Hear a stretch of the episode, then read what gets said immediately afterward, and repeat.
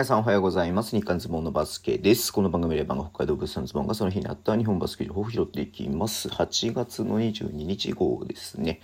はい。えーと、まず、横江選手がね、引退ということでちょっとびっくりしましたね。うん。まあ、ちょっとどうなるのかなっていうふうに思ったんですけれども、引退というところでね、びっくりしました。まずね、本当に、えーお疲れ様でした。ね。うん。まあ、滋賀にねいたりとか、えー、とあと FE 名古屋かにもいましたし最終的にねあのバンビシャス奈良にいましたけれども、うんえー、とスリーポイントの確率フリースローかフリースローの確率のねあのね動画撮ったりとかもしていたなっていう記憶があるんですけれどもはい。えっ、と89年生まれだからねうんと3030ちょっとねまだまだ全然っていう感じではあったと思うんですけれどもはい。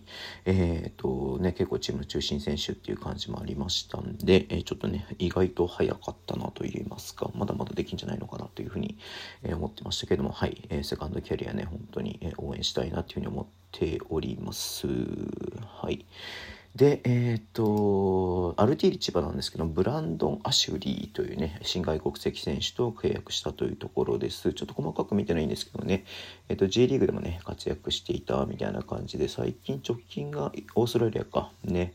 えーでイタリアとかいろんなところでやっていてみたいなね選手ですんでまあちょっとね、えー、とアルティリも本当に力入れてやってきてるなっていうのはねずっと感じてはいますんで、えーどんな選手なのかなというか、はか、ね見てみたいなという感じはありますねはい。すみません。ちょっとね、今日ちょっと短めで申し訳ないですけれども、この辺で終わりにしたいと思います。Twitter でも以上発信します。ぜひフォローお願いします。YouTube や毎日やってます。ラジオとこのアプリで聞いてる方はボタンを押してください。では今日もお付き合いいただきありがとうございます。それでは、いってらっしゃい。